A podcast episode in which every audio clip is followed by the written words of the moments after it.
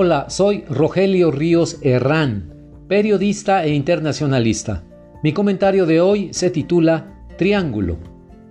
Las protestas en Hong Kong no se hicieron esperar. El domingo 24 de mayo, cientos de miles de ciudadanos chinos salieron a sus calles a protestar en contra del intento de Beijing por disminuir drásticamente la autonomía hongkonesa. La intención de China es manifiesta, no oculta el 22 de mayo inició la reunión anual de la Asamblea Popular Nacional y ahí se plantearon modificaciones a su ley de seguridad interna que implicarían la casi desaparición de la autonomía de Hong Kong. Estados Unidos anunció que apoyará a los ciudadanos de Hong Kong. El secretario de Estado, Mike Pompeo, consideró las medidas de Beijing como una sentencia de muerte para el estatus actual de esa región. Estados Unidos urge a Beijing a que reconsidere su desastrosa propuesta, cumpla con sus obligaciones internacionales y respete el alto grado de autonomía, las instituciones democráticas y las libertades civiles de Hong Kong, que son clave para preservar su estatus especial bajo la ley estadounidense, agregó Pompeo. Por si faltara algo en las tensas relaciones entre Washington y Beijing, quienes llevan enfrascados más de dos años en una guerra comercial onerosa y en otra batalla de acusaciones mutuas por la paternidad del coronavirus, ahora viene Hong Kong. No es cosa menor lo de esa región, al contrario, es el tipo de problemas que podrían, en un caso extremo, desembocar en una guerra convencional entre ambas potencias. En todo esto, para completar el triángulo que nada tiene de amoroso, ¿Cómo queda parado México? De entrada consideraríamos que México queda frágilmente posicionado por la vulnerabilidad que hoy vive. Pandemia de coronavirus en el pico. Recesión económica que ya venía desde el año anterior, más aguda por el confinamiento. Y una confrontación interna entre mexicanos por motivos políticos que no se había visto desde la época del presidente Luis Echeverría, en los años 1970 a 1976.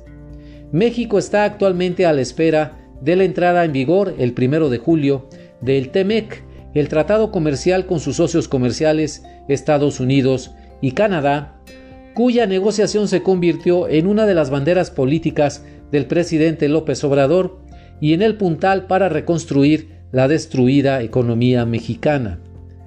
Cualquier evento, ya no digamos interno, sino externo, que afecte el curso actual del TEMEC, lo posponga o incluso lo ponga en riesgo, iría en contra de los intereses de política exterior mexicanos.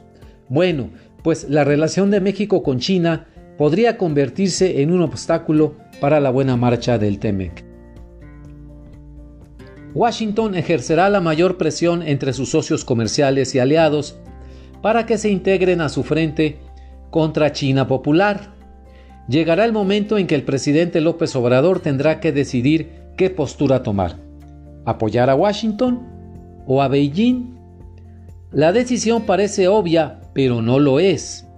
El actual puente aéreo entre Shanghai y la Ciudad de México, que transporta toneladas de suministros médicos indispensables para los hospitales mexicanos, y que el secretario de Relaciones Exteriores, Marcelo Ebrard, ha agradecido públicamente a Beijing, nos habla de una restauración en curso de las relaciones entre México y China.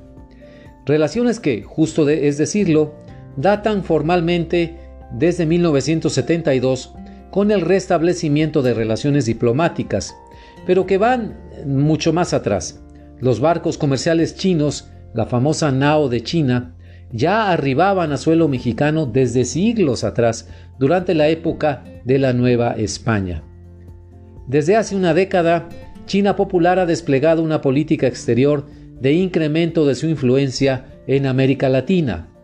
Apoya con proyectos de infraestructura a varios países, con créditos y sobre todo con la compra de grandes volúmenes de materias primas latinoamericanas. No será fácil para México decirle no gracias a los chinos. En los años recientes, los gobiernos de México le han cancelado dos grandes proyectos a China, un tren rápido México-Querétaro y un Dragon Market en Cancún, que llevaban avances y que implicaron la cancelación de contratos y el pago de indemnizaciones. Por supuesto, le tendría que decir adiós China el secretario Marcelo Ebrard al puente aéreo de suministros médicos. En vista de eso, ¿qué decisión tomará el presidente López Obrador? ¿Washington o Beijing? Vaya triángulo. Muchas gracias. Le recuerdo que me puede escribir a mi correo electrónico rogelio.rios60 gmail.com.